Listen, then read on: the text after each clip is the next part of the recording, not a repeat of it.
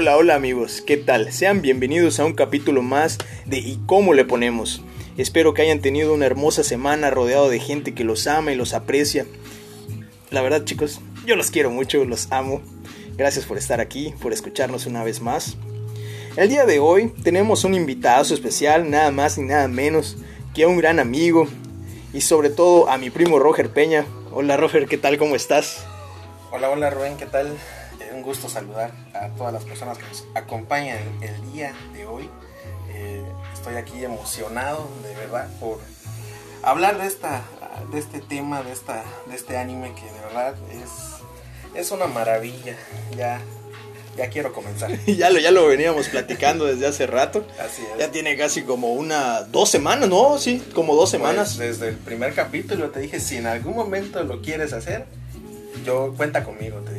Teníamos, tenemos planeado este que se está haciendo ahorita y tenemos pensado hacer otro que va a ser sobre animes viejitos. Él me dio datos muy interesantes sobre el anime aquí en Latinoamérica, de cómo es que se fue dando. Y eso pues es, es, es este... Es Son para otro, que- sí, es que para otro. Vamos a ir aterrizando en algún momento, así es. Ahí les mando saludos, Panchito también. bueno, el día de hoy, chicos, vamos a platicar sobre un anime que en lo personal me parece una joyita. Uno de, los uno de los mejores en los últimos tiempos. Y no es nada más ni nada menos que Beastars. Para quien no sepa, les comento un poco de este anime. Beastars es una serie de manga japonés escrito e ilustrado por Paro Itagaki. Fue serializada en la revista Shonen Champion de la editorial Akita Shoten desde el 8 de septiembre del 2016 hasta el 7 de octubre del 2020, siendo compilado con 22 volúmenes tankobon. La historia tiene lugar en un mundo de animales antropomórficos, civilizados y modernos con una división cultural entre carnívoros y herbívoros. La serie toma su nombre del rango en el universo de Beastars, un individuo de grado de gran talento servicial y de gran notoriedad. Una adaptación de la serie a anime producida por Orange se emitió el 8 de octubre del 20 del, perdón, del 8 de octubre al 26 de diciembre del año del 2019 en un bloque de programación Ultra Shonen de Fuji TV. Una segunda temporada de anime anunciada al finalizar la primavera se estrenó en Japón el 5 de noviembre del 2021 en Netflix Japón. La serie del anime tiene licencia de Netflix y la primera temporada se estrenó fuera de Japón en marzo del 2020 y la segunda temporada se estrenará el 21 de julio del 2021. Bueno, Beastars ha ganado múltiples premios en el 2018, incluido el onceavo premio de manga Taisho, siendo el primer título de Akita Shoten en recibirlo, un premio al nuevo creador en el premio cultural de Tezuka Osuma, el 42 premio de mangaka Kodasha en la categoría Shonen y el premio de New Face en el Festival de Arte en Japón.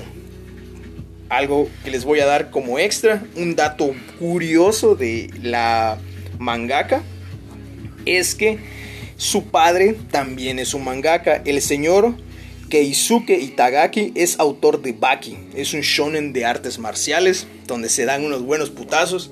Tal vez no lo conozcan, pero sé que lo han llegado a ver en Netflix, es algo, es un anime que está ahí.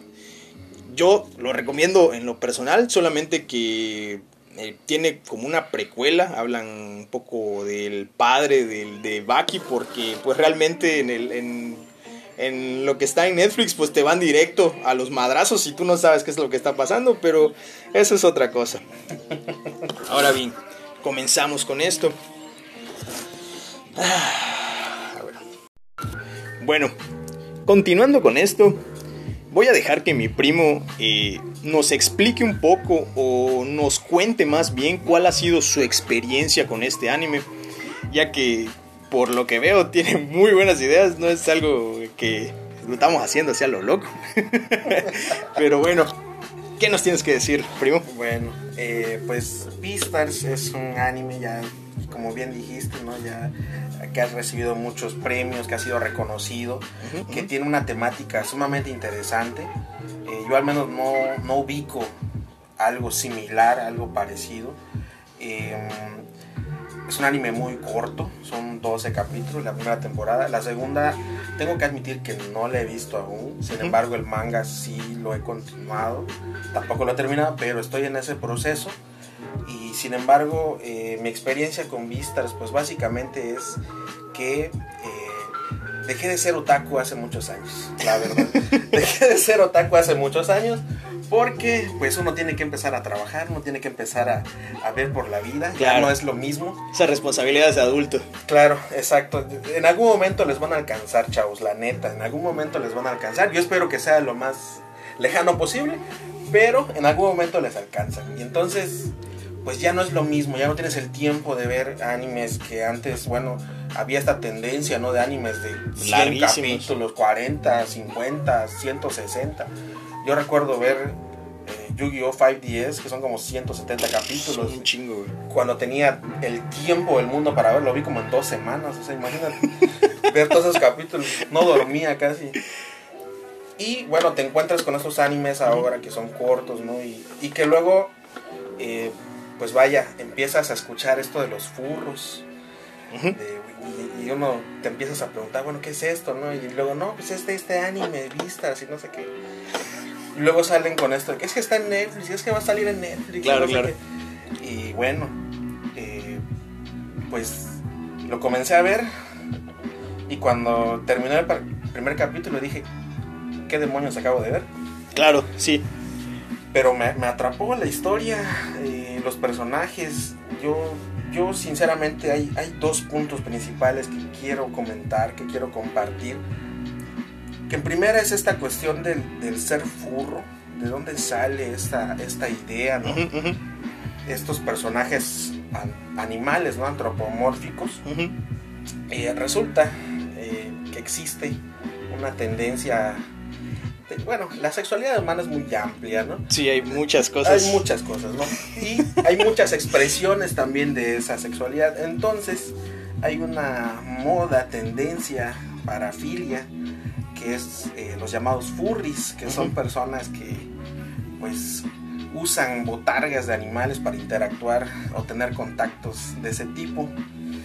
Y pues hay una tendencia pues de personas que les gustan ese tipo de cosas, que les gustan esas esas expresiones. Y, y por lo que tengo entendido es una tendencia, sé que no va muy mucho al caso, pero es una tendencia cara Ah, porque el otro día yo estaba viendo, no recuerdo si un canal de YouTube, no recuerdo el nombre, y un traje de furro te sale 80 mil pesos. Sí.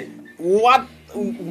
Güey, con 80 mil pesos te puedes comprar un puto coche, güey. Es una mamada, güey. Sí, sí. Bueno, definitivamente. Cada quien gasta su dinero como quiere, güey. Pero yo en lo personal no me gastaría 80 mil pesos en un traje. Tal vez si me gusta, haría, vería la manera de conseguir uno más económico, pero hasta una botarga de Doctor Simi, una mamá así.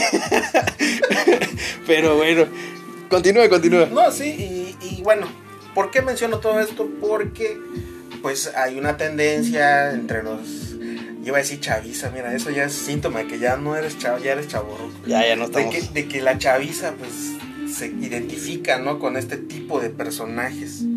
O sea, no necesariamente que practiquen eso que mencioné hace un momento, pero se identifican o tienen afinidad hacia, ese tipo de personajes, ¿no? Basados en, animales, en, sí, es o, cierto. O, personas, o más bien animales eh, caracterizados como personas, o, al revés, personas caracterizadas como animales. Yo, yo uh, una ocasión en que escuché sobre que eh, le preguntaban a un muchacho que se disfrazaba de furro, güey.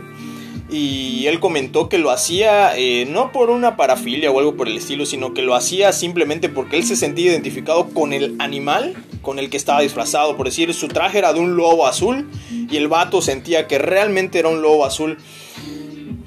Yo no soy psicólogo, tú sí, pero cada quien es un mundo, tiene un mundo en su cabeza y, y creo que cuando somos niños te identificas hasta con eso. Yo recuerdo que cuando era niño decía, ah, la madre, sí me siento como perro, puta, y andabas en tu casa ahí jadeando y tomando tu agüita con tu lengua y la mamada.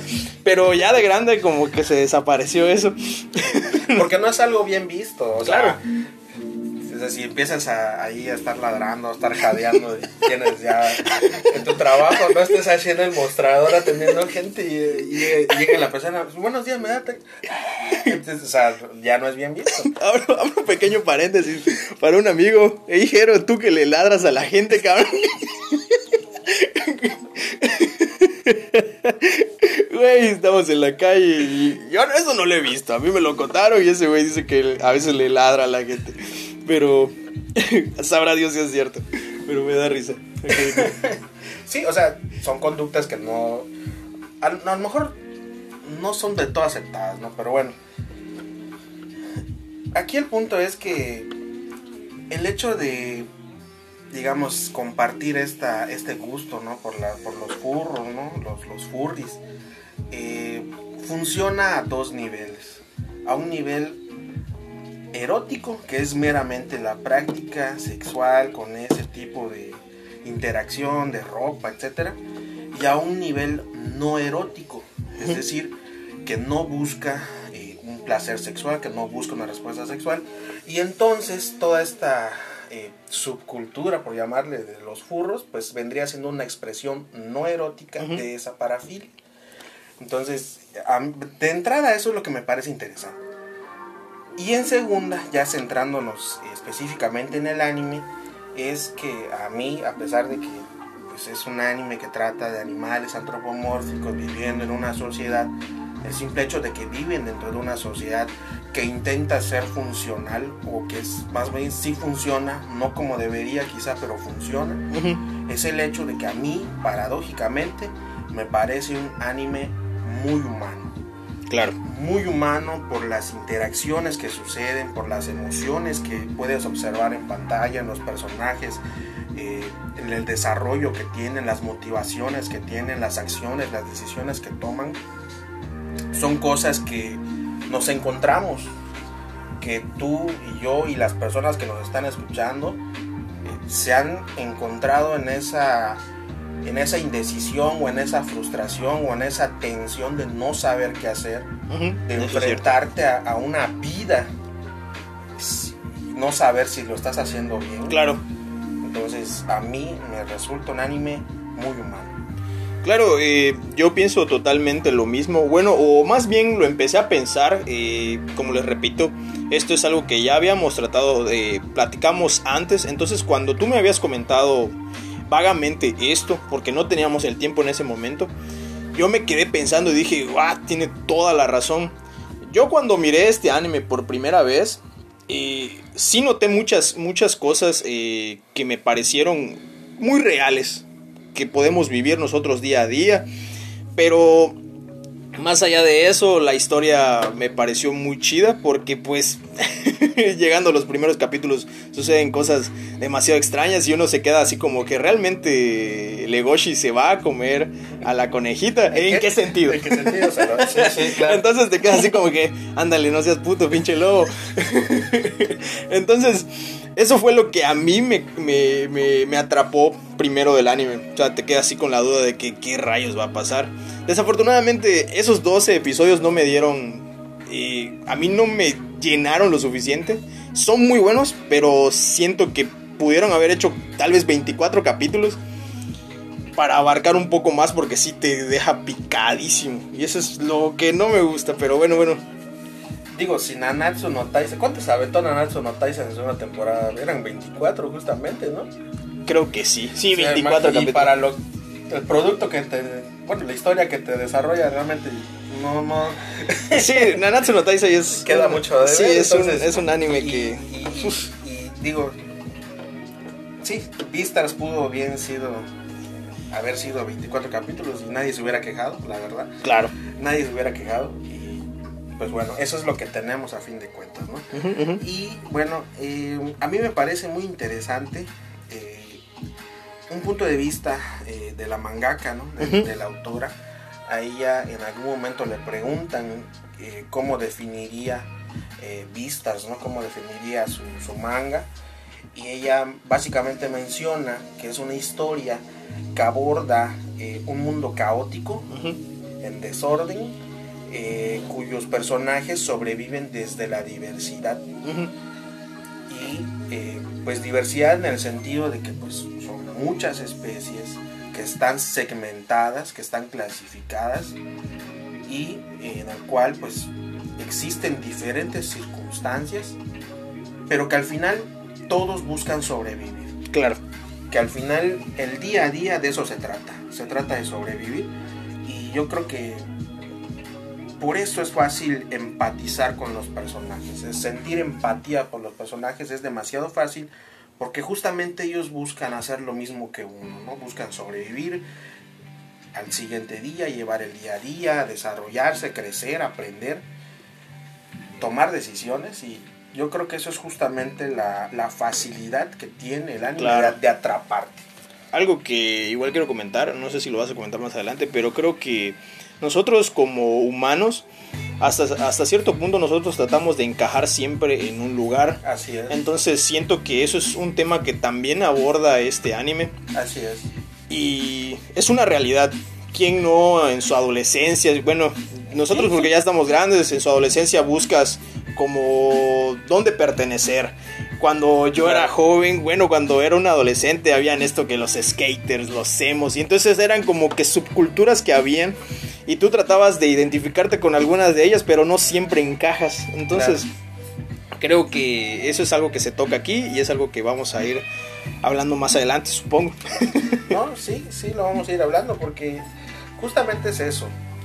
Yo creo que al final, eh, si, si, una vez que tú terminas eh, al menos la primera temporada, eh, una de las conclusiones a las que yo pude llegar es justamente que al final no necesitas encajar. O sea, tú eres tú. Claro. Y siempre vas a ser distinto a los demás. De ti depende si realmente eso que te hace distinto te agrada o no. Que esa al final es la búsqueda que tiene Legoshi. O sea, lucha contra sus instintos, lucha también contra este sentimiento poderoso que lo invade, que en, en un momento no sabe si realmente está respondiendo a, a, su instinto o está respondiendo a sus emociones. Son conflictos intrapersonales que en algún momento todos tenemos y este pero al final ese conflicto lo vas a resolver solamente mediante la autoaceptación. Entonces, quizá, quizá, digo, la primera vez que ves el anime realmente no te pones a ver todo eso. Claro. La primera vez que lo ves es simplemente como que te dejas impactar. Al menos eso fue lo que a mí me pasó. Te dejas impactar, pero es un anime que dices, lo tengo que volver a ver. Lo tengo que volver a ver. Y cuando lo vuelves a ver, hay algo que, no sé, simplemente terminas aprendiendo algo, terminas reflexionando algo porque esa es, esa es la, la, curiosidad que tiene ese anime. Trata temas tan humanos que mm, siempre te sigue impactando, siempre te sigue moviendo algo. Siento que es un anime mucho de retrospectiva. Eh, es un anime que, como tú dices, tienes que ver tal vez un, dos o tres veces eh, para pues entenderlo un poco. No es una historia muy complicada, pero pues lo que te quieren dar a entender es lo que te vas a sentar a analizar realmente. Entonces, ya estamos adentrándonos un poquito a este pedo. Ya vemos que está macizo. Sí, sí, la verdad que sí. Entonces, ¿algo más? ¿Algo más que...? Pues, eh, básicamente, el hecho de que pues sean personajes antropomórficos, no animales antropomórficos, de cierto modo yo siento que suaviza la historia. O sea, si tú vieras esa misma historia con personas, yo creo que ni siquiera estaría publicado. Claro, eso es cierto, algo que no había pensado. tiene temas demasiado tabú que si fueran abordados con humanos, con personajes humanos, sería demasiado fuerte. O, ya estaría catalogado a lo mejor dentro de gore, dentro de otras cosas. Porque eh, la clasificación que tiene el anime es de drama, psicológico y escolar. Lo cual lo hace bastante tolerable. Claro, va dirigido hacia un público pues más... Sí, sí, sí. Tienen un target en específico. Exactamente. Pero si esa misma historia la viéramos adaptada con personajes humanos, sería otra cosa. Yo creo que sí llegaría al, punto de ser tal vez un seinen no tan severo, pero un seinen de ya que tiene temas muy complicados Y de hecho, te empiezas a tildar de, pues bueno, de em, los prejuicios cuando ves. Entonces, ese es otro tema que ahorita vamos a tocar. Sí, así es. Porque justamente eso es lo que te mueve. O sea, esa, esa perdón, retrospectiva que tú mencionabas eh, es el efecto que causa el anime. O sea, cuando tú lo observas, te hace ver hacia otro lado. Esa es la retrospectiva. Pero hacia dónde ves. Y entonces comienzas a ver ya no solamente al personaje, ya no solamente a Legoshi, ni a Haru, ni a Luis, que son como que los tres personajes principales, que están más marcados sus conflictos.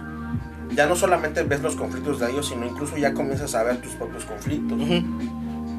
Y eso es introspectiva, es decir, pasas de ver la historia a que la historia se convierta en un espejo de lo que tú tienes. Y entonces eso hace que tú comiences a hacer todo este proceso de reflexión, todo este proceso de autoaprendizaje. Y yo creo que eso es lo que a mí me maravilla esa, esa, esa capacidad que tiene el anime porque digo, no solamente Vistas, o sea, todo, yo creo que todos los animes son capaces de generar eso. Claro.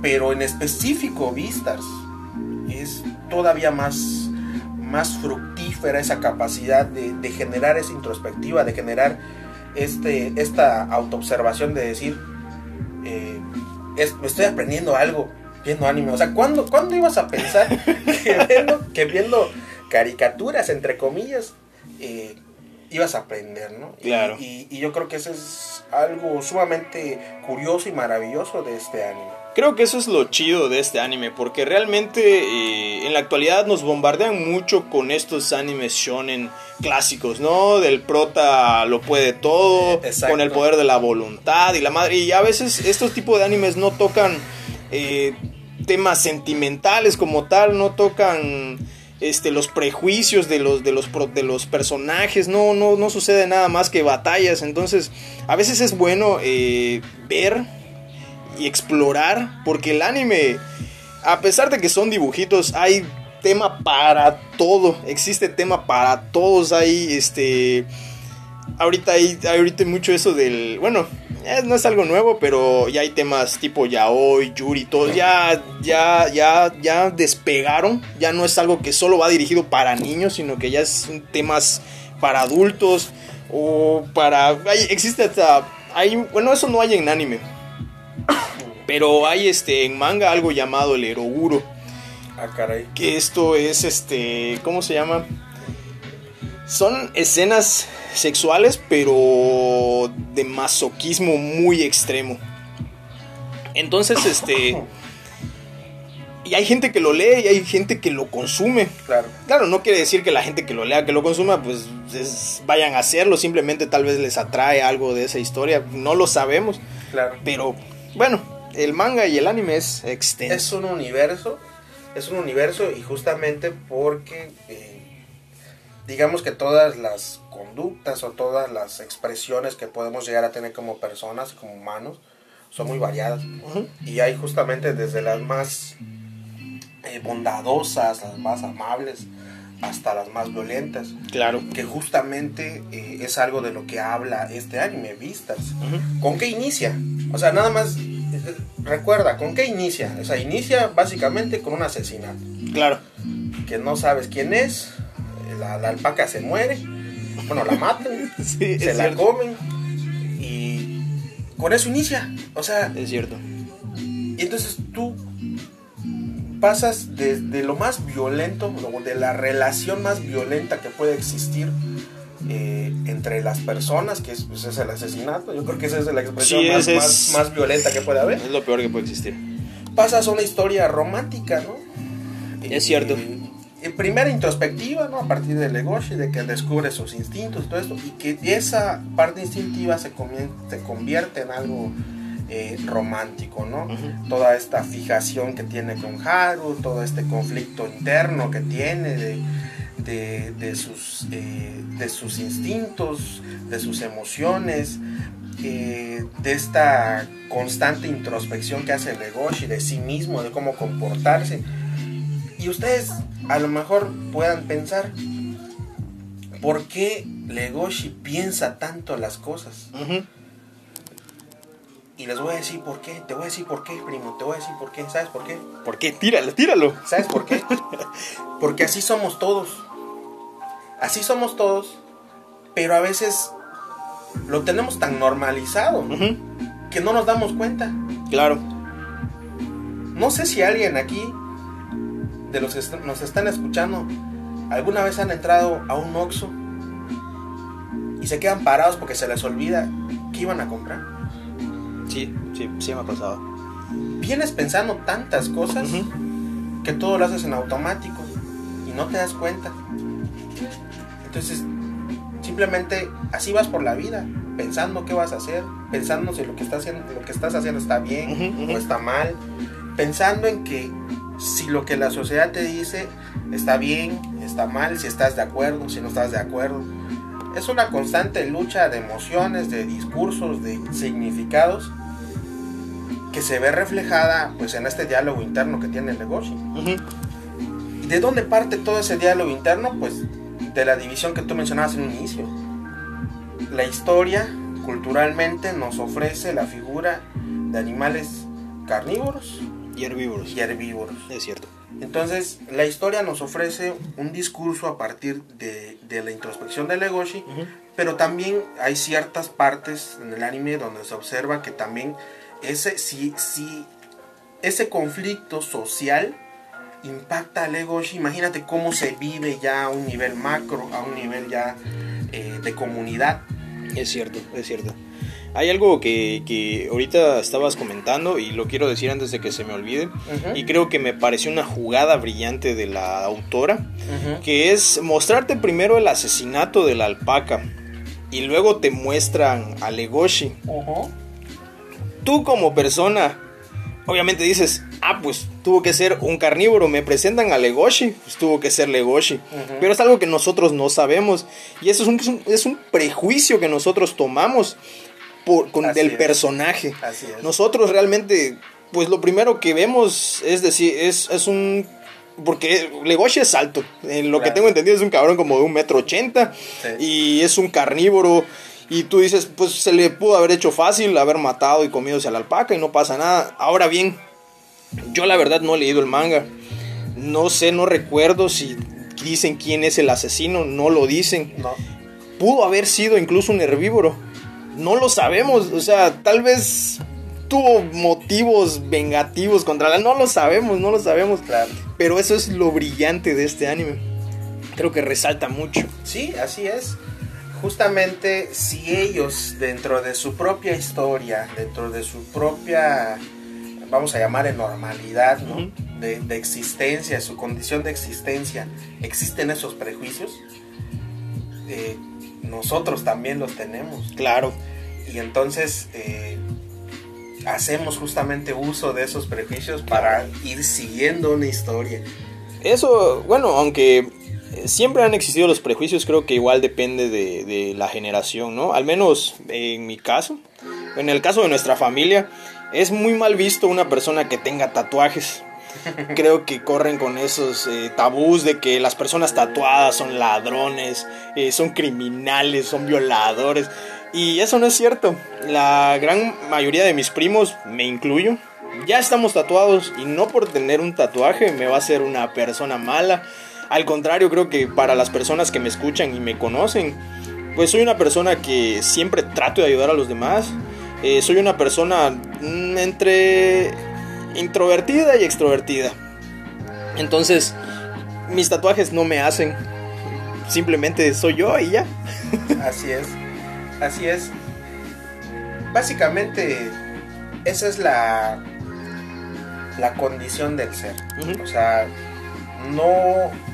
El ser va más allá de cómo se ve, va más allá de cómo huele, va más allá de sus propias acciones. Claro. Esa es la, justamente la condición del ser y por eso es muy atractivo eh, todo este discurso ¿no? que, que está girando alrededor de la sociedad que, que observamos dentro de vistas. ¿no? Eh, algo que a mí me llama muchísimo la atención, poderosamente la atención, eh, justamente hablando, y creo que ya, ya, ya hemos tocado el punto de los tabús, Ujú. pero eh, no, no dentro de la historia Claro. de Vistas. Yo creo que el punto donde compruebas que el tabú es un elemento que da orden a la existencia y orden a- al, al complejo social, o sea, a, a la sociedad como tal, eh, el punto donde se demuestra dentro de la historia es la existencia del mercado negro. O sea, cómo, cómo la, la mangaka define un mercado negro, porque a mí me parece, verdad, a mí me parece, a mí, a mí me parece sumamente curioso. Si tú te fijas en los menús, o sea, Ujú. en todas estas escenas donde están este, en la cafetería. ¿no? Que te, que te dicen qué comen. eh, pues te das cuenta, ¿no? Que los herbívoros comen que si su ensaladita, Claro, su eso es cierto. su agua. Pero ya cuando ves el, el menú de los carnívoros, huevo, leche, derivados de esos productos. Tanto así que este de Legoshi le compra huevos a una gallina que no están fecundados, algo así, no es, no recuerdo bien. Ah, bueno, eh, de hecho, justamente, o sea, imagínate qué tan profundo es ese tema que tienen que dedicarle un capítulo a explicar. A eso, A eso, o sea, de, bueno, cómo se alimentan. Ibas a tocar ese tema. Sí, sí, lo iba a tocar. bueno, ya me, ya me No, adelanté un poco, importa, pero... no importa, no importa, no importa. Es que es justamente eso. A- mí la, la, la, la gallina, este, Legón, me parece que se llama la Ujú. gallina. Legón viene siendo como las nenis que conocemos actualmente. es una emprendedora porque ella cada determinado tiempo genera sus huevos y entonces ella se dedica a producirlos, a procesarlos y a venderlos. Ella es autosuficiente, la morra. Y entonces ella se gana la vida, bueno, tiene ese trabajo de medio tiempo, ahí se la lleva tranquilo. Y pues hay esta curiosidad, ¿no? Que ella estudia con Legoshi, que sabe que Legoshi come sus huevos. Que a mí eso igual, digo, desde otro punto de vista igual está muy... Este, Sí, está, es extraño. es extraño, la verdad. Tiene ahí una cuestión ahí media, media rara, pero bueno. O sea, ¿de dónde sale esa alimentación? Claro, ¿No? es lo que decías del mercado negro. Y, ajá, y entonces el hecho de, de, de que exista eh, ese mercado negro, si tú equiparas ese fenómeno a lo que vivimos nosotros dentro de nuestra realidad humana, lo compararías a lo mejor con pues todo, eh, vaya, eh, el mercado del narcotráfico quizá. Tiene que ver incluso hasta con tráfico de órganos. Claro, tiene que ver con eh, la industria, eh, productos apócrifos, todo eso. sí, todo lo, que- todo, todo lo que puedes encontrar tal vez en, en lugares como la Deep Web, que es creo que el lugar más conocido, que es donde puedes obtener fácilmente pues lo que tú quieras literalmente. Claro. Entonces, eso es algo chido que realmente yo no me acordaba, lo del mercado negro, me, se me hizo muy interesante Sí. cómo tocan esos temas. Eh, No sé si quieras comentarlo tú. No, adelante, adelante. Porque yo recuerdo que eh, los instintos de Legoshi, no me acuerdo bien, pero es creo que los instintos es lo que lo hace llegar hasta el mercado negro. No me acuerdo muy bien. Y en ese mercado negro se vende carne. Sí, Se vende carne de otros animales. si, lo, si lo equiparas con el fenómeno humano, estarías hablando de canibalismo. O sea, sí, imagínate. a la vez sí es cierto. O sea, son tabús que Es cierto. que si este es lo que mencionábamos en, en- en un inicio, o sea, si esta historia la tratáramos con personajes humanos sería muy difícil de tolerar. Claro.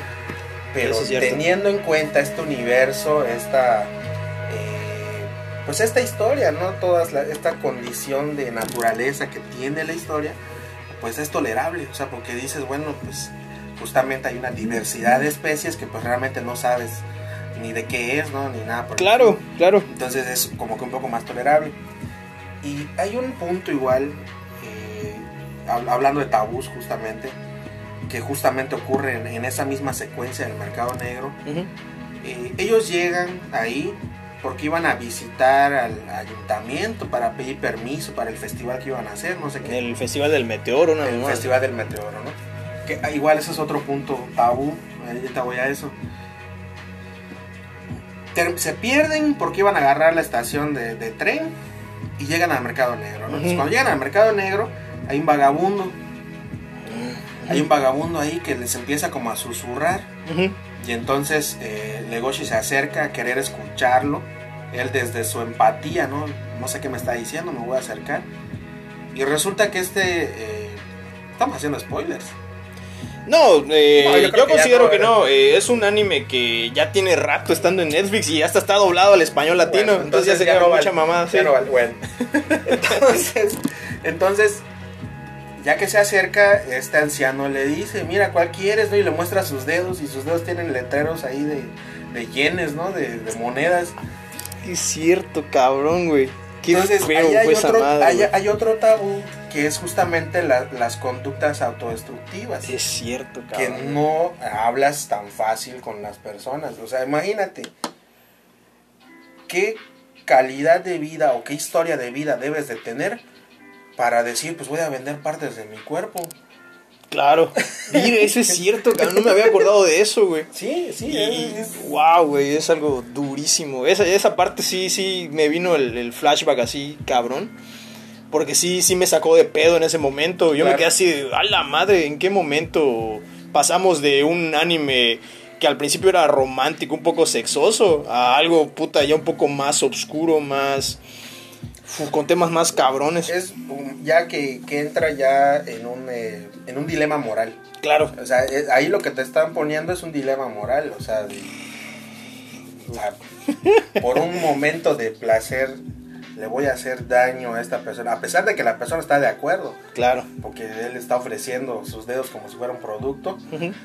pero, o sea, realmente valdría la pena mi propio placer por encima del daño que le puedo generar a esta persona. Claro.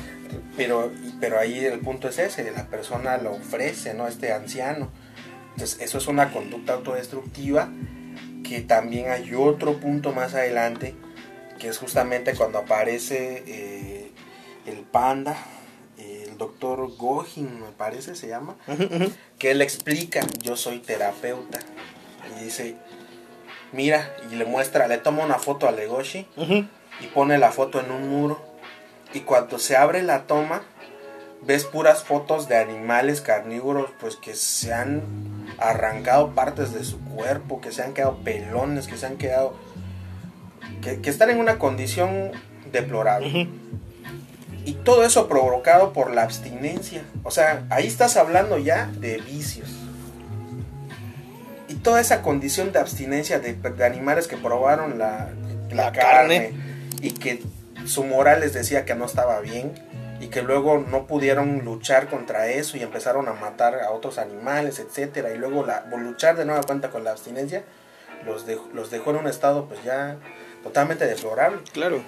Y vaya, son cosas que si lo comparamos o lo o quisiéramos observar desde el fenómeno humano, no podrías, o al menos no lo tolerarías tan fácilmente. Claro, sí, porque es algo que realmente se puede relacionar con la vida real. Ahora que lo mencionas, es totalmente cierto. ¿Qué pasa con todas esas personas que luchan con una adicción? Claro. Es durísimo, a veces este, luchan por años, tienen recaídas Sí, así es. y hacen mil y un cosas para pues tratar de satisfacer esas necesidades.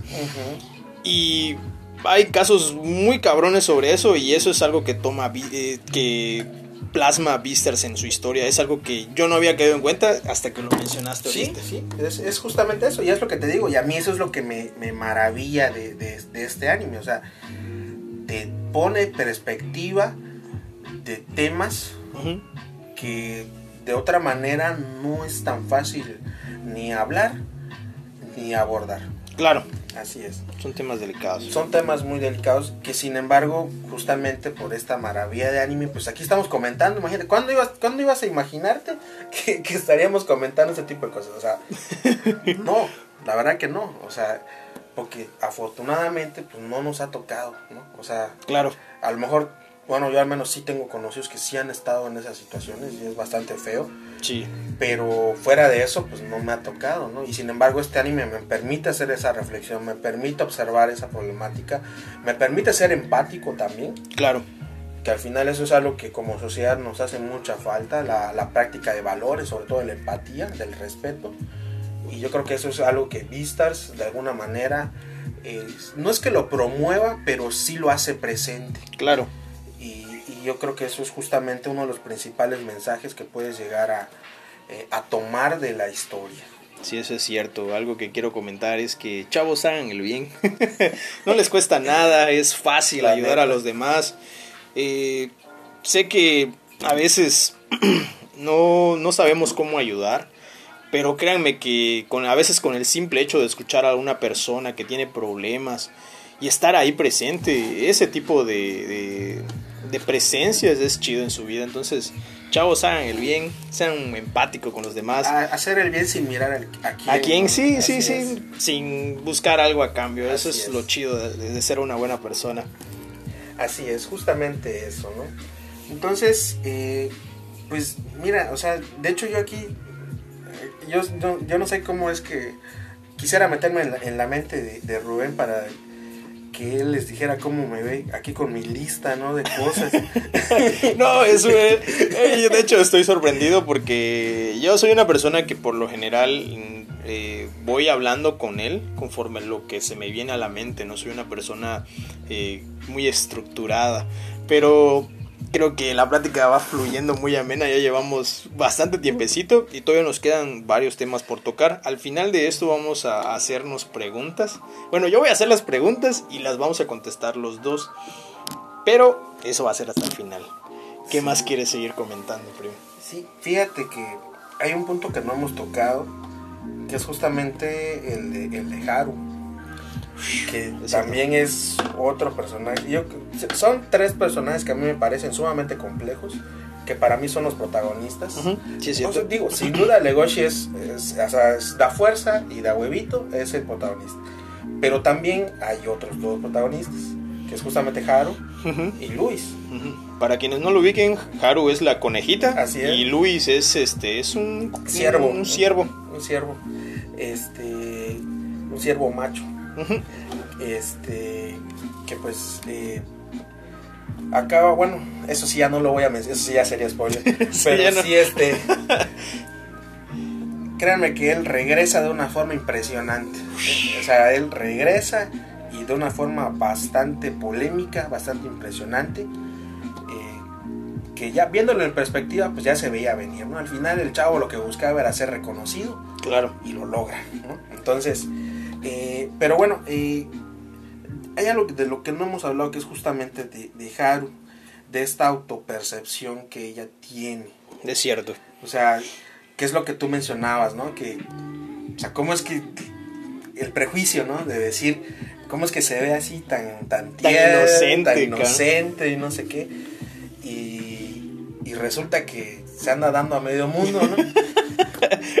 y que se vuelve incluso ahí como que un tabú dentro de la propia escuela, ¿no? Dentro del, eh, Cherryton se llama la academia. Cherryton se llama la academia, sí. Este, que no, es que ella es fácil, ¿no? Es que no, no, no la hables porque ella es problema, ella es no sé qué, ¿no?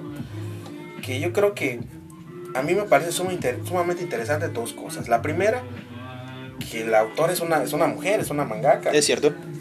Entonces es sumamente interesante cómo ella aborda ese concepto de feminidad dentro de su propia historia, o sea, teniendo en cuenta que ella es mujer, teniendo en cuenta que probablemente ella tenga referentes de primera mano, no estoy diciendo que sea su vida. Claro. Pero, pero sí, sí, pudo haberlo vivido. Sí. Referente, a lo mejor no ella directamente. Alguna de sus amigas, alguna conocida, sí, sí, sí. ¿Cómo luchas justamente contra ese prejuicio? Porque eso es un prejuicio. ¿sí? O sea, el hecho de decir, ah, es que ella es fácil, es que ella es esto y es el otro. Porque al final cada quien tiene derecho a vivir su vida como le plazca, mientras no le hagas daño a las otras personas, a los otros individuos, pues no tendrías por qué recibir ese tipo de agresiones, ese tipo de, eh, acoso, ¿no? Por así decirlo, que sin embargo es algo que ella vive constantemente. Claro. Y a mí me parece, el otro punto interesante es el hecho de que el acoso que ella vive, ella lo lo interpreta o le da sentido a través de su propia naturaleza. Es decir, el hecho de que ella se asume como presa, o sea, ya no solamente como herbívora, sino como presa. Claro. Que es algo que hasta cierto punto yo siento que la conecta sentimentalmente con Luis. Luis es un herbívoro. Sí, es correcto. Por orden natural, también debería ser una, Una presa, sí, pero pero no, no, lo, es. no lo es. Él, de hecho, él lucha por ser un depredador. Sí, él quisi- de hecho, recuerdo que él quiere ser un depredador, ¿no? Él creo que, no recuerdo si lo estoy imaginando, pero él, este, envidia hasta cierto punto, creo que a Legoshi por ser él un carnívoro.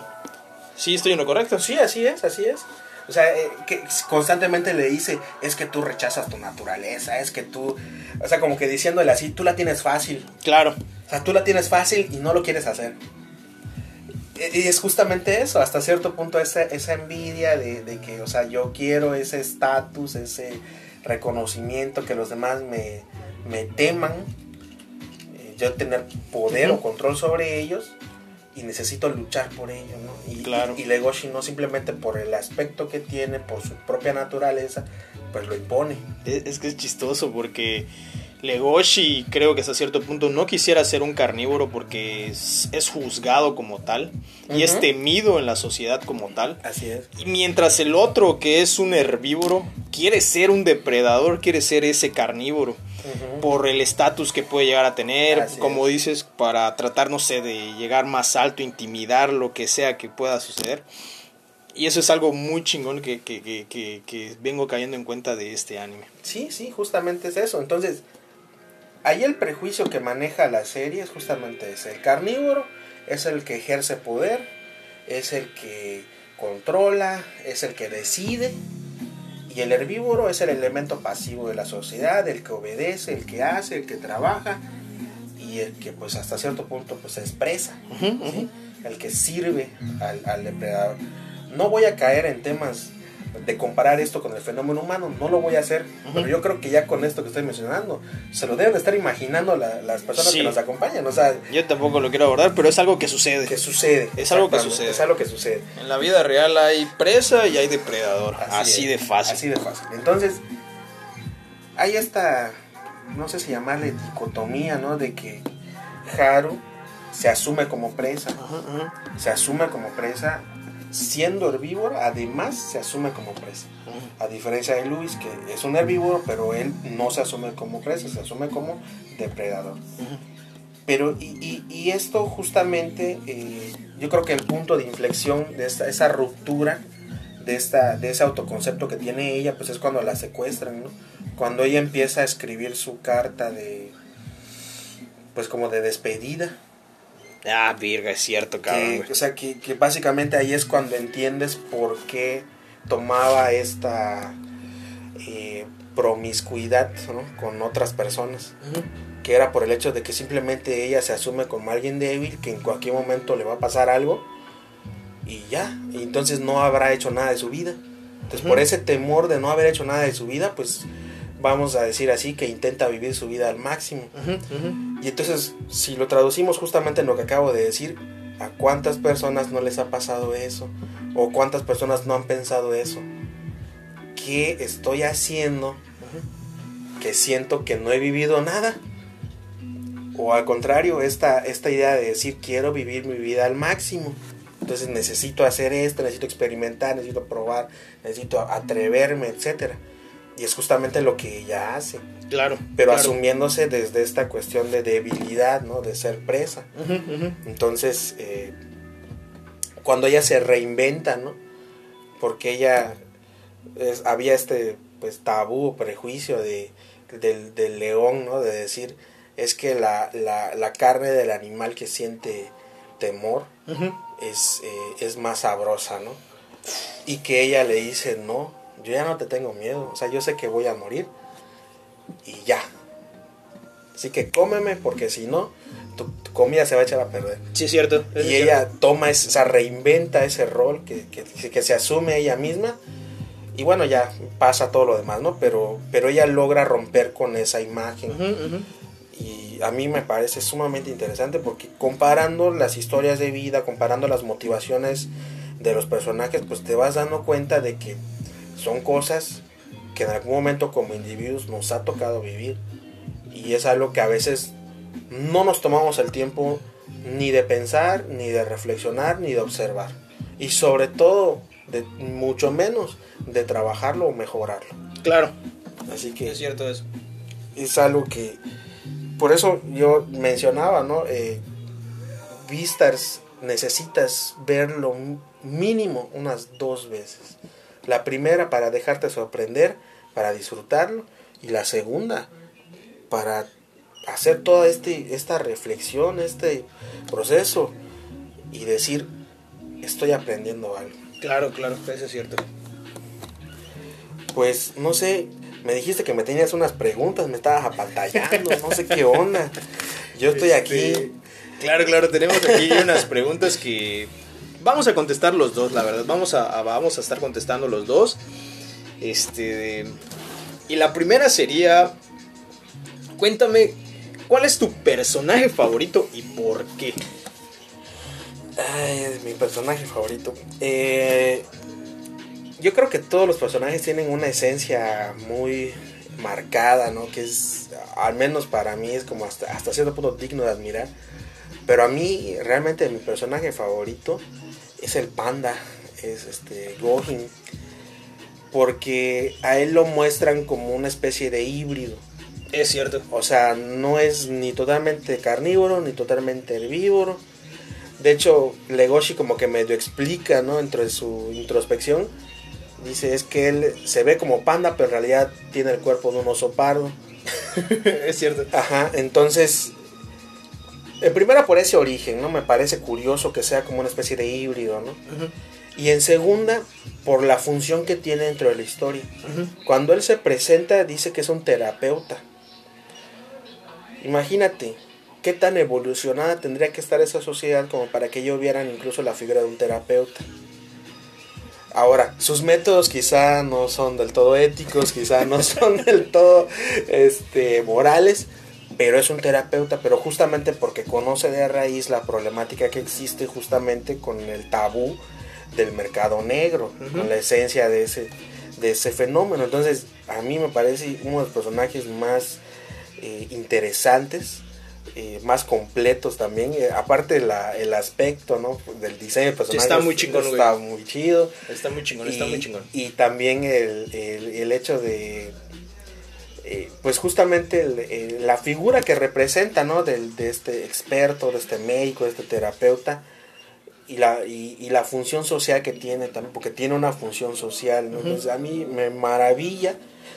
No pensé encontrar algo así eh, en, esa historia y, lo encontré, ¿no? Entonces yo, eh, siendo psicólogo, hasta cierto punto me identifico con ese personaje, porque a veces así son los procesos terapéuticos. Mucha gente piensa que un proceso terapéutico es de que, ah, sí, voy a ir subiendo y cada vez voy a ir subiendo hasta que yo ya llegue a la cima y realmente no es así.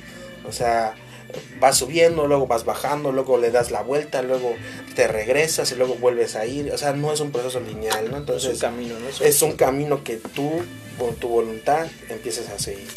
Entonces, ¿cuál es tu personaje favorito? Bueno, ah, yo elegí a Legoshi, no solo por el diseño del personaje, que igual me parece muy genial. Tal vez esa pequeña curvatura que tiene, todo, todo, todo el diseño del personaje me late un chingo. Pero creo que me identifico mucho con él. Creo que hasta cierto punto, y bueno, creo que la gran mayoría de personas tenemos ese, ese miedo constante de qué pensará la sociedad de nosotros, de, de si estamos haciendo bien las cosas. Entonces, son muchas, muchos factores por los cuales me puedo identificar por eso, tal vez igual por el hecho de, de, de salir de esa zona de confort porque realmente él antes de conocer a Haru, pues era una vida, era su vida, era encerrado, era una persona callada, pero hasta que conoce a Haru, y él empieza como a interactuar con los demás personajes. Y yo creo que eso es algo chido yo creo que realmente nosotros como personas cuando conocemos a, la persona indicada ya sea tu amigo tu pareja o lo que sea este tu pareja eh, inconscientemente o inherentemente sales de tu burbuja para explorar todo eso. Entonces yo creo que por eso es que Legoshi es mi personaje favorito. Es muy fácil identificarte con él. En especial yo me identifico mucho con él. Y no tengo nada más que decir. Lo amo. De hecho, mi conexión Bluetooth se llama Legoshi, güey. La mamá. Wow. Continuando con las preguntas, vamos a la siguiente pregunta que es, ¿cuál ha sido tu parte favorita del anime y por qué? Pues fíjate que creo que creo que ya pues con todo lo que ya mencionamos ya ya este creo que ya quedó muy claro cuál es mi parte favorita, que es justamente la cuando descubres la existencia del mercado negro.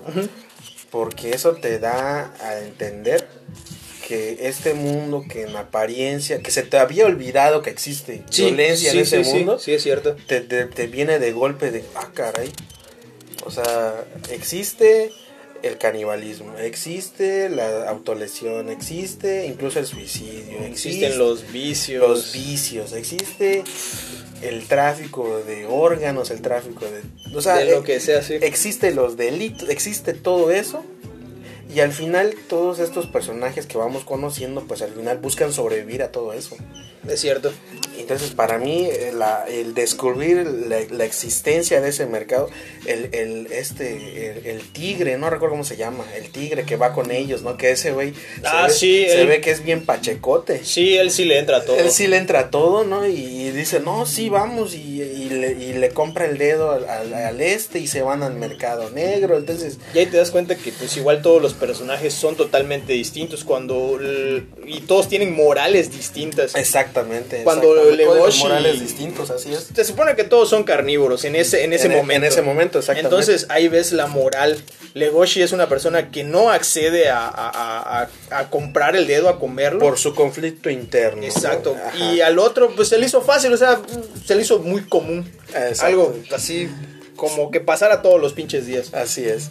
Y, y, y, y, también este, el otro compañero de ellos, el águila, ¿no? Que, que le que le dice a Legoshi, no, es que aquí no estamos en la escuela, le dice, aquí es otra onda, ¿no? Aquí es el barrio. Y luego se arrepiente, ¿no? Se lo topa y dice, no, no, no pude. Sí, sí, como que se la quiso dar de muy malote. Ajá, y, y, que también eso pasa. Sí. En tu círculo de amigos, o sea, no, mira, acá hay esto. ¿Qué onda? ¿Vas?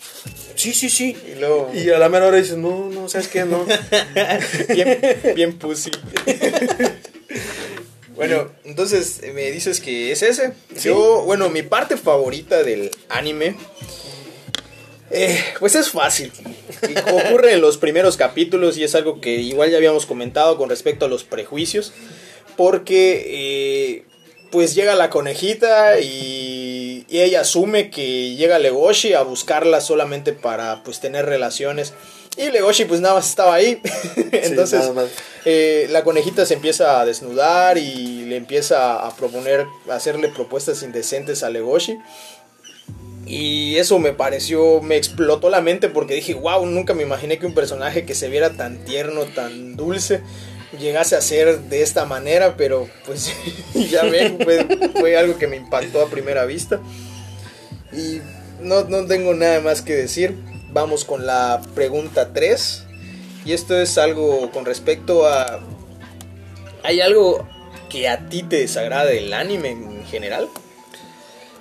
Eh, creo que es la única cosa que me desagrada porque digo creo que ya con todo lo que hemos dicho creo que ya quedó muy claro que, me encanta el anime que específicamente este anime me gusta mucho creo que se nota que soy fanático hasta cierto punto eh, pero eh, si hay algo que no me gusta es eh, justamente esta constante introspección que tiene Legoshi. Que yo creo que es cuestión más bien de la animación. Que, igual en un momento lo comentábamos. Sí, lo estábamos comentando, que es más bien tal vez la adaptación. La adaptación que, tuvo, ¿no? Porque, por ejemplo, si tú lees el manga, y de hecho, por lo general en, en el manga, en cualquier manga, cuando el personaje tiene este proceso de introspección, ¿no? De hablar consigo mismo, de explorar sus pensamientos, pues por lo general te ponen un fondo negro, ¿no? O, un fondo que, esté totalmente distinto de los de, las otras viñetas, ¿no? Eso es cierto. Entonces te queda claro en qué momento él, eh, el personaje está haciendo este proceso de introspección. En cambio, en el anime a veces no queda claro porque se ve que está hablando con alguien y de repente se escucha la voz de, Legoshi, pero realmente no sabes si se lo está diciendo o, o nada más lo está pensando, no queda, no queda muy claro, ¿no? Claro. Y a veces a mí se me tocó así de que, ah, caray, ¿qué pasó aquí? Y repetir la escena, ¿no? Y ese sería como que lo que no, no me agrada mucho. Ok, bueno, vamos con la cuarta pregunta y esta la vamos a contestar lo más rápido posible. Ah, perdón, yo, este, pues a mí realmente el anime me fascina, no tengo nada que me desagrade. A veces el CGI no es lo mejor del mundo, pero este, eso pasa a segundo plano cuando te adentras a la historia. La cuarta pregunta es, este, ¿tú recomendarías el anime? ya sabemos la respuesta. sí, la verdad que sí. Y, y de hecho recomendaría verlo mínimo dos veces. Igual es un anime que le recomiendo ampliamente a todos, bueno, en especial a personas que ya tienen un criterio más amplio, claro, porque no es algo que considere que puedan ver no es algo con lo que puedas, jóvenes. No es algo con lo que puedas iniciar. Claro, sí, sí. O sea, tiene que ser alguien que ya tenga, que ya está adentrado, ¿no? En el mundo del anime para que es algo que no recomiendo a el público en general, pero para gente mayor sí es algo muy recomendado pues bueno, yo creo que aquí la vamos a terminar porque el tiempo ya se nos está acabando. Se quedaron varias cosas en el tintero, pero creo que lo, la idea principal ya se compartió. así Pues bueno amigos, no queda nada más que agradecerle a mi primo por haber venido, por darnos sus sabias palabras, que fueron un montón de cosas y, me, me, dieron ganas de volver a ver el anime. Créeme que me lo voy a volver a echar porque ya viene la segunda temporada. Sí. Y pues no sé si tengas algo más que agregar. Pues igual agradecerte, primo, porque eh, yo, bueno, estoy muy contento, soy fan de tu proyecto y creo que eh, pues decidí brindarte mi apoyo y créeme que estoy muy contento con el resultado que estás teniendo. Yo sé que va a seguir esto creciendo y espero que esta no sea ni la primera ni la última vez. No, no va a ser, no va a ser. pues de verdad muchas gracias y agradecer también a, todas las personas que nos escuchan, que esperemos que los puntos de vista aquí compartidos pues les sirva de algo, les sean útiles y créanme que vean el anime, vean Vistas, véanlo. Yo sí, la verdad recomiendo verlo dos veces, la primera para disfrutarlo y la segunda para aprender algo eh, que sirva a la vida, ¿no? A la vida diaria. Entonces, pues, de mi parte sería todo. Muchísimas gracias. Pues no, no, no, no hay, que, no hay mucho que agradecer, primo. Pues bueno, amigos, no queda más que decirles que gracias por estar aquí, por habernos escuchado. Por favor, síganos en las redes sociales ya sea en Facebook, eh, tenemos una página, un grupo y cómo le ponemos, también estamos en Instagram eh, y cómo le ponemos, este podcast se va a estar escuchando tanto en Spotify como en Google Podcast, que son las dos este, plataformas que más se utilizan, hay otras cuatro, hay otras dos más, pero esas mm, no sé. Más adelante. Sí, más adelante tal vez este, las ponga, pero no, no ahorita. Pues bueno, chavos, nos despedimos. Hasta luego, furros. Qué buena.